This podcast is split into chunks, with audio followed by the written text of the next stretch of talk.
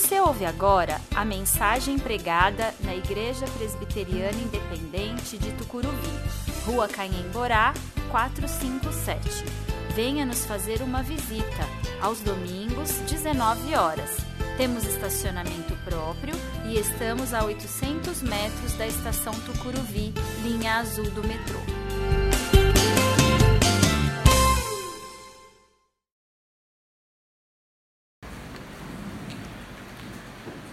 Na carta de 1 Pedro, Epístola de 1 Pedro, capítulo 4, versículos 12 a 19.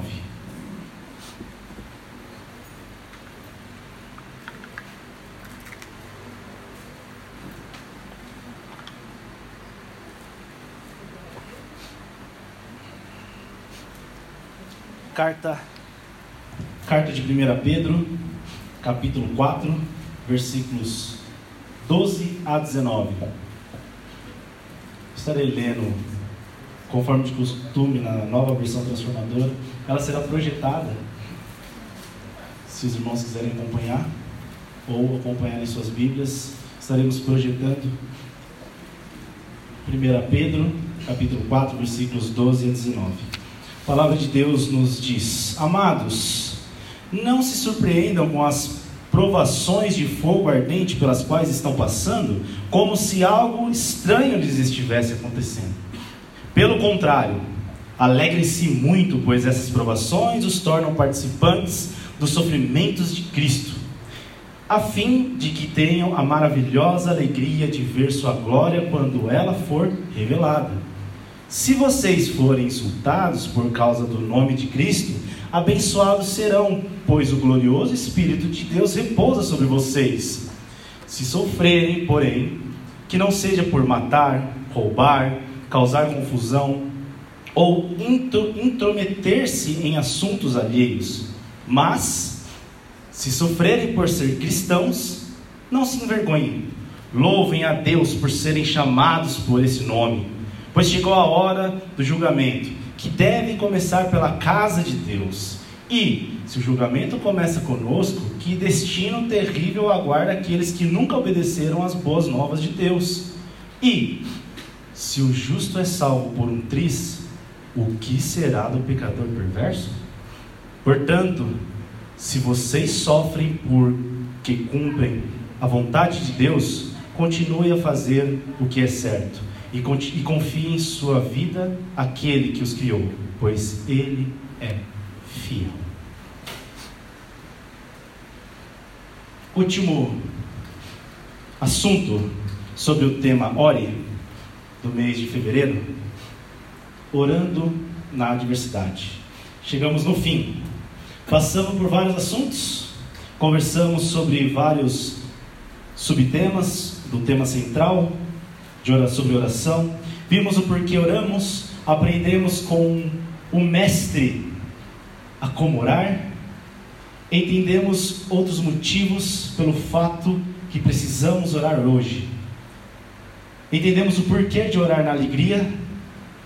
E agora, olhando para a epístola de Pedro, finalizaremos o tema entendendo a necessidade de orar na adversidade, os problemas, a tradição nos aponta que a autoria da epístola é do próprio Pedro, o apóstolo. Porém, alguns teólogos argumentam que o autor não seria uma pessoa que viveu ao lado de Cristo, que era uma testemunha ocular. Estes estudiosos acreditam que seja um cristão gentílico que venha se converter à fé em Jesus Cristo. O local onde foi escrito possivelmente foi a cidade de Roma, considerada uma carta circular. Foi direcionada às comunidades de cristãos gentios das províncias de Roma, na região que hoje é conhecida como a Turquia. Se nós olharmos, por exemplo, o verso capítulo 1, 1 nós vemos por onde essa carta vem passando. Esta é uma carta que tem uma preocupação em orientar sobre manter-se firme na fé em meio às tribulações que aquelas pessoas, aqueles cristãos estavam passando. Acredita-se que a data possível do, do desenvolvimento dessa carta seja de 90 a 95 depois de Cristo. Momento esse que tinha o imperador Domiciano, o imperador de Roma, conhecido por ser implacável, conhecido porque era cruel no seu reinado. A sua administração era dura na cobrança de impostos.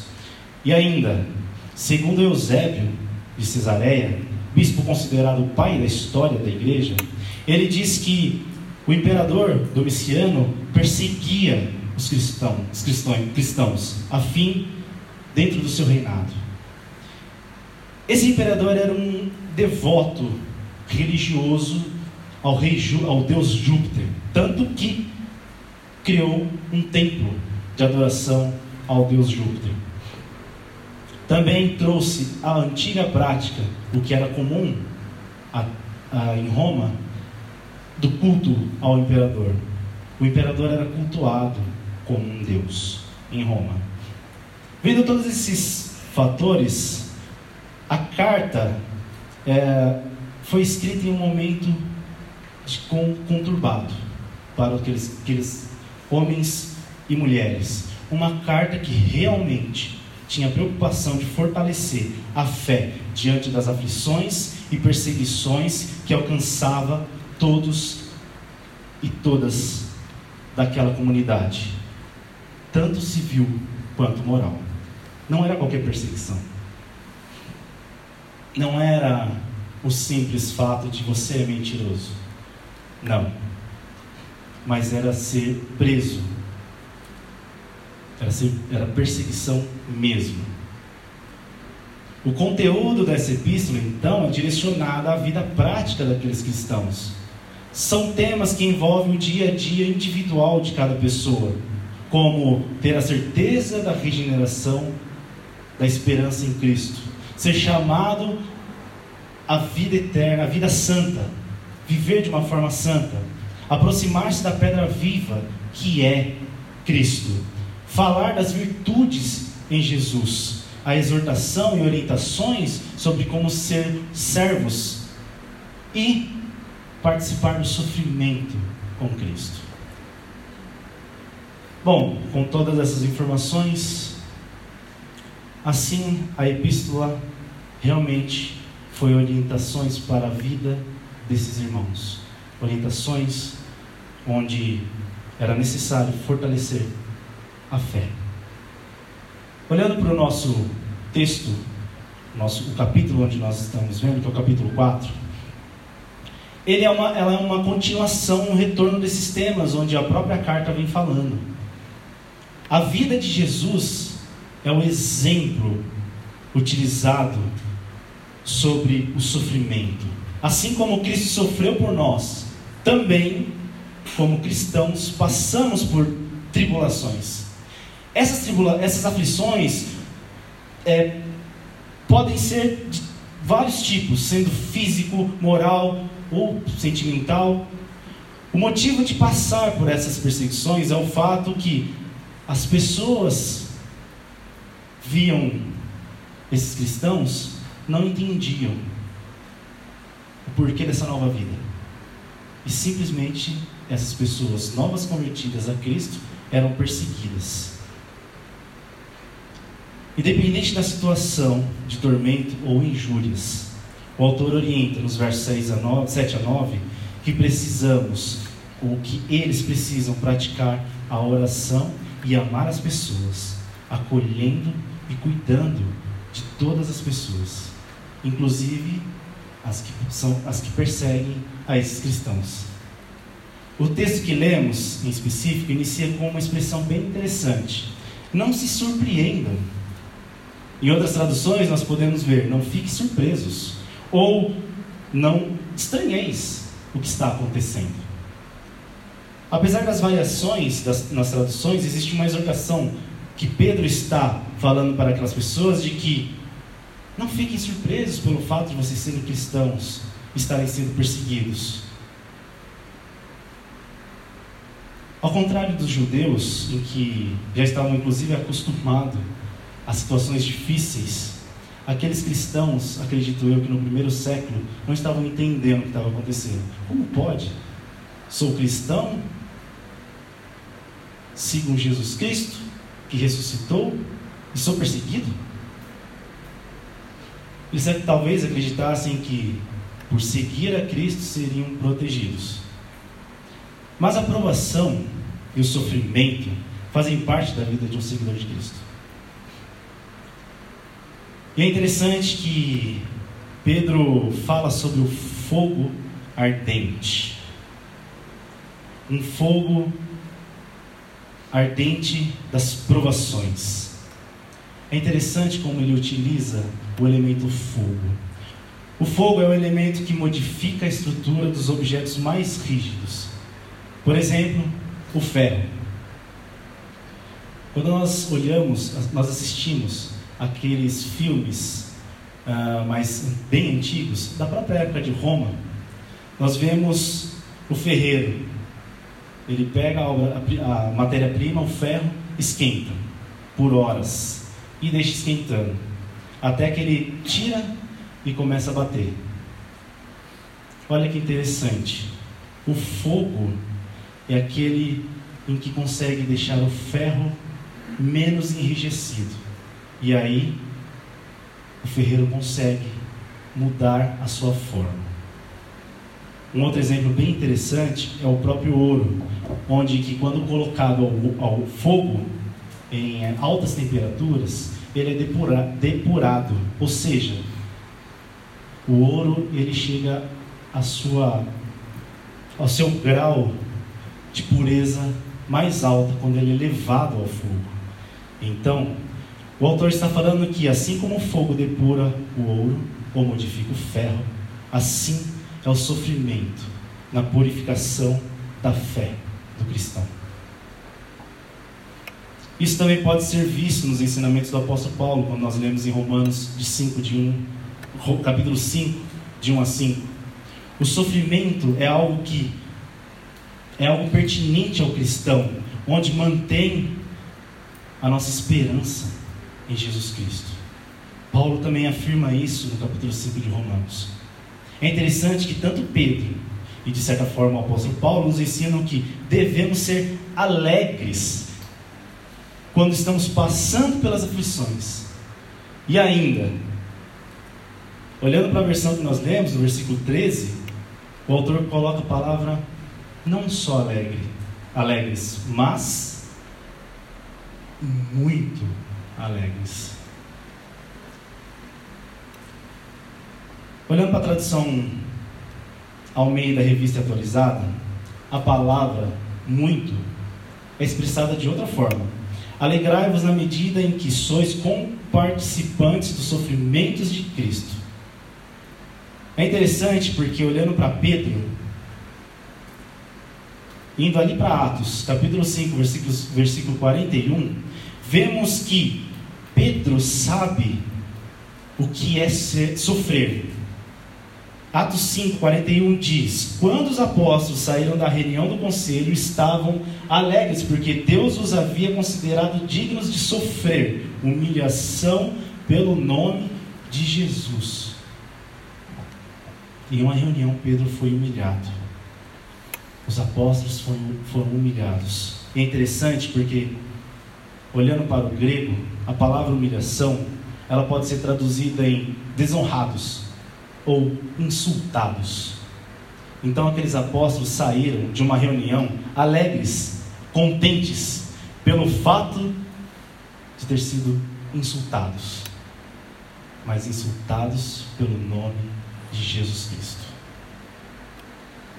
Passaram por uma humilhação em nome do Mestre para eles era um privilégio, uma alegria muito grande passar pela mesma situação que Cristo passou a da humilhação. Quantas vezes somos insultados e desonrados? Quantas vezes nós passamos por situações assim na nossa vida? No trabalho, na faculdade, dentro de casa, na igreja, e aí a primeira coisa que vem na, no coração é: que ódio. Que Que raiva. E aí já vem até um pensamento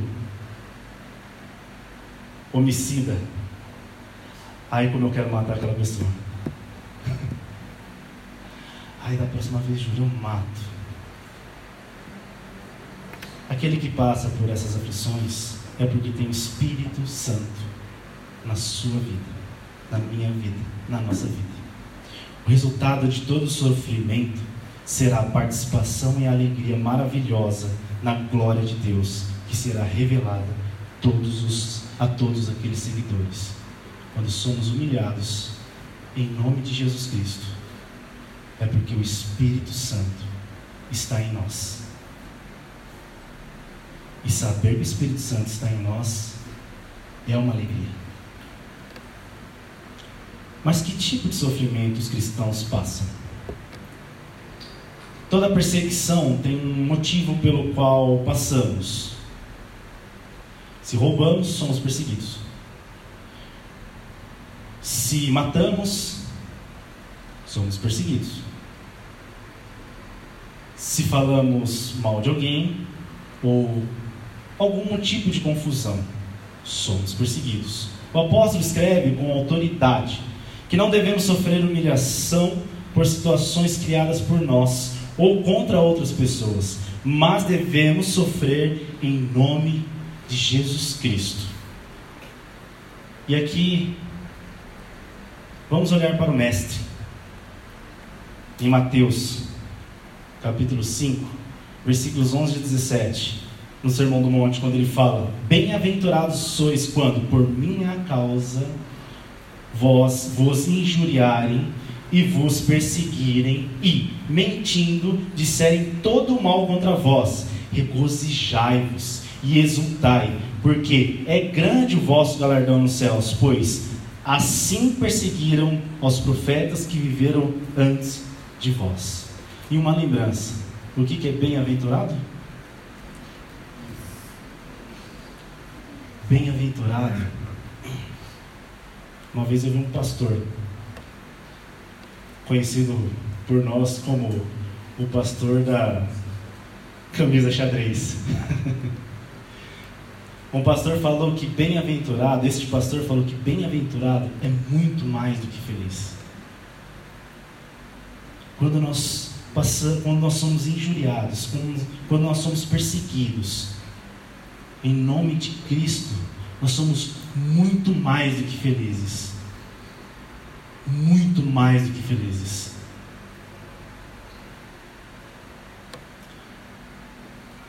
A história desses apóstolos que seguiram a Cristo não foram diferente do Mestre. Foram humilhados, foram açoitados, perseguidos, enviados para o Marte. Vimos em Atos que o que aconteceu com o próprio Pedro e João. E quem dirá do apóstolo Paulo, um dos homens que mais pregou o Evangelho, em que viajou por todo, toda Roma, plantou igrejas, pessoas foram convertidas em nome dele. E o que acontece com Paulo? Preso. Segundo a tradição cristã, Paulo sofreu, foi para o martírio foi apedrejado e mesmo por toda a situação que ele passou, ele nunca perdeu a sua esperança e a sua fé em Jesus Cristo. A tradição fala que ele foi decapitado. O apóstolo Pedro não foi diferente. O apóstolo Pedro, diz a tradição, que foi crucificado de ponta cabeça. Homens em que seguiram o Mestre homens em que falaram do Evangelho, homens em que foram perseguidos e sofreram devido a isso. Porém, homens em que tinham sua esperança firmado em Jesus Cristo. Homens em que nos ajudam a entender que em Jesus Cristo, apesar de toda a aflição que nós temos, apesar de toda a aprovação que nós passamos, em Jesus Cristo nós temos alegria. Em Jesus Cristo nós temos paz. Em Jesus Cristo a nossa esperança é revigorada todos os dias. Na oração de Jesus, no Evangelho de João, ele fala para que não tire-os do mundo, mas livre, livra-os do mal. Aí você deve estar se perguntando, então, mas não livrou, porque morreram. O mestre está falando o seguinte: não os tire do mundo. Todas as aflições do mundo eles vão passar. Todas as adversidades eles vão passar. Eles serão perseguidos. Porém, Pai, não deixe que eles percam a fé. Não deixe que eles percam o entendimento da graça. Sustenta-os através do Espírito Santo. Não deixe livre-os de todo o mal, de toda a condenação da salvação. Era isso que Jesus estava falando, pedindo em oração àqueles homens. Concluindo para nós, às vezes durante o dia passamos por, como eu falei, perseguições. Somos injuriados, humilhados por pessoas. Eles. E como eu falei, emprego, escola, família, figuras políticas. Ultimamente está complicado, né? A gente é humilhado como povo brasileiro por figuras políticas. Às vezes a gente é humilhado até dentro da igreja. Acredito que nosso sofrimento, com todo respeito ao nosso sofrimento, não chega perto do sofrimento desses homens. Não estou falando que o seu sofrimento ou o meu seja menos que eles, não. Cada um sabe do seu sofrimento e cada um sabe o quanto isso traz a aflição no coração. Mas o que estou querendo dizer é que, mesmo nesse momento onde você está com o coração doendo, sendo humilhado, perseguido, às vezes sendo falado, você é um mentiroso. Mesmo nessa situação, ore, mas ore com alegria. Se você está sendo perseguido em nome de Jesus Cristo, louve e ore, porque o Espírito Santo está em você. A questão é que esses homens nos ensinam justamente que as provações, nas provações, nós precisamos orar e regozijarmos em Cristo. Infelizmente, temos um movimento, hoje em dia, conhecido como gospel, em que nos ensina totalmente contrário, né? Fala que somos mais do que vencedores. É o evangelho, o famoso evangelho autoajuda. Quer dizer, com todo respeito, não é nem evangelho. Não chega a ser nem evangelho. São palavras de autoajuda, de líderes. Se caso você ouvir isso, fuja. Se você ouvir um falar um pastor, ó, tá passando por aflição, ixi, é porque você não crê em Cristo. Fuja disso. Isso é mentira. Isso não é evangelho. A graça já nos alcançou. Já fomos pagos por um alto preço. Temos a esperança e o consolo do Espírito Santo em nossas vidas. Então, quando sofrermos em nome de Cristo, sermos envergonhados e injuriados por fazer a justiça, significa que estamos participando do sofrimento de Cristo e que estamos fazendo o reino de Deus acontecer. E quando temos o privilégio de sermos iguais a Cristo na tribulação, devemos regozijar, agradecer, porque o Espírito Santo está em nós. O último verso fala que Cristo foi fiel conosco na sua morte e que agora devemos ser fiéis a Ele. Deus foi fiel conosco quando nos salvou. Já foi. Deus foi fiel quando nos fez. Já foi. Agora é a nossa vez. Ser fiel em todos os momentos. Ser feliz em todos os momentos. Orar com alegria em todos os momentos. Não sei o momento que você está passando, mas independente disso, ore com alegria. Você está aflito por alguma coisa que está acontecendo na sua casa? Então ore. Seja fiel. Como eu falei há uns dois domingos, está alegre? Ore. Ganhou emprego? Conseguiu emprego? Ore. Perdeu o emprego? Ore. Tirou nota ruim na escola? Ore. Tirou nota boa na escola? Ore. Alguém falou mal de você? Ore. Está complicado no serviço? Falaram mentira de você? Ore com alegria.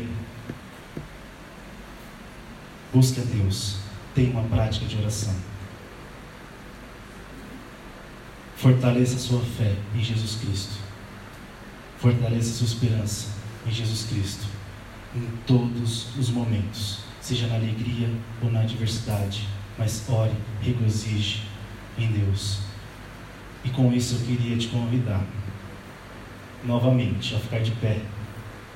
E vamos cantar em meio à tribulação e adversidade, aclamar a este Deus que é maravilhoso. Vamos ficar de pé? Vamos orar? E depois cantaremos. Senhor Deus, obrigado, Pai, porque o Senhor é um Deus maravilhoso. Obrigado porque o Senhor é um Deus misericordioso. Senhor, queremos ser fiéis a Ti, independente da situação. Queremos, Pai, em meio à adversidade, orar com alegria, regozijar na Tua presença se somos perseguidos em Teu nome, então queremos ser cada vez mais alegres, porque estamos tendo o privilégio de ser igual a Ti. Obrigado, Pai, por tudo que o Senhor tem feito. Independente de qualquer situação, nós te louvaremos, nós te honraremos e seremos fiéis a Ti. É isso que nós oramos em Teu nome. Amém. Aclame ao Senhor.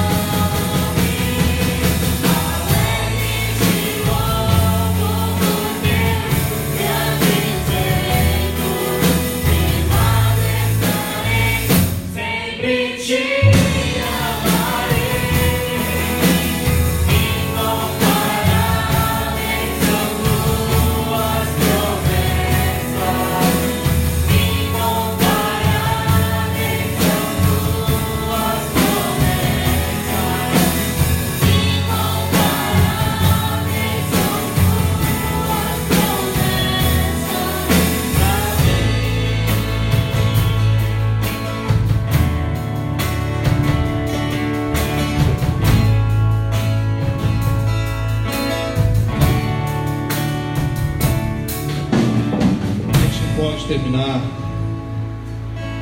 quatro domingos falando sobre oração. E ouvindo uma mensagem como a que nós ouvimos essa noite, em meio a aflições e a dificuldades, nós temos chamados a clamar, nós temos desafiados a orar, não importando qual seja a nossa circunstância, e nós não podemos sair daqui nesta noite sem orar pela sua vida.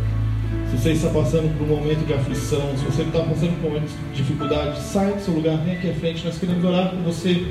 Se há um impossível diante de você, saia do seu lugar, vem aqui na frente, nós queremos orar com você.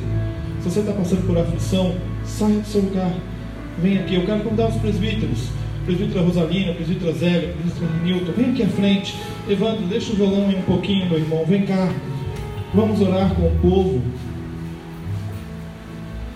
Vamos clamar a Deus, Ele que é o Senhor da nossa igreja. Mas mais que o Senhor desta igreja, que é este espaço físico que está aqui, Ele é o Senhor das nossas vidas. Vamos estender as mãos. Vamos no meio do pessoal, vamos juntos com três, quatro pessoas, cada um dos presbíteros. Zé, abraça quem estiver aí do seu lado.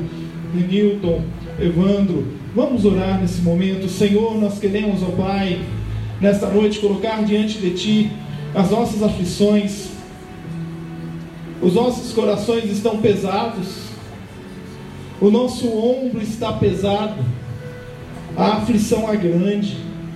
O problema é grande, Senhor. Aquilo que nós estamos enfrentando, ó Pai, tem tirado o nosso sossego, tem nos desconcentrado, e nós queremos nesta noite, ó Pai, no nome de Jesus e no poder do Teu Santo Espírito, abençoar a cada uma dessas pessoas, ó Pai amado.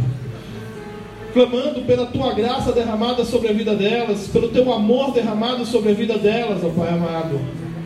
Clamando, ó Deus, por uma intervenção do Teu Santo Espírito. Clamando, ó Pai, pela libertação, pela cura, pela transformação de vida, pela transformação de caráter. Nós, ó Deus, queremos clamar, ó Pai, por mudanças nas nossas vidas, não porque nós queremos ser melhores, mas porque nós queremos viver a Tua vontade na nossa vida, ó Pai amado. Nós queremos, diante da aflição que nós estamos passando, cantar louvores ao Teu nome, Senhor, porque sabemos que as nossas aflições nada são comparadas ao Teu amor e ao Teu poder. Nós queremos nesta noite, ó Pai, ao terminar este culto, Senhor, sairmos aqui com a certeza de que o Teu amor e a Tua graça são muito maiores do que a aflição que nós trazemos no coração, na nossa alma, no nosso corpo, no nosso dia a dia. Nós queremos sair daqui, ó Deus, fortalecidos pelo Teu poder, para cantarmos louvores diante da nossa adversidade. Nós queremos te agradecer, Senhor, pela salvação em Cristo Jesus. Nós queremos te agradecer, Senhor, pela tua misericórdia que é sem fim. Nós queremos te agradecer, Senhor, pela tua graça e pelo teu amor que se estende sobre as nossas vidas e que não nos desampara nunca. Nós queremos te agradecer, Senhor. Nós queremos te agradecer, Senhor, por esta igreja, por cada irmão e irmã que nós temos aqui, que nos abraça, que nos acolhe, que ouve, ó Deus, o nosso choro, que ouve a nossa aflição e que ora conosco, caminha conosco. Nós queremos, ó Deus, bendizer o teu nome, ó Pai, e colocar, ó Deus, diante de ti a nossa gratidão por esta igreja, ó Pai amado. Louvado seja o teu nome, Senhor. Nós oramos em nome de Jesus. E que a graça do nosso Senhor e Salvador Jesus Cristo, o amor de Deus o Pai e a presença amiga e consoladora do Espírito Santo estejam com vocês, hoje e sempre. Amém e amém. Aclame ao Senhor.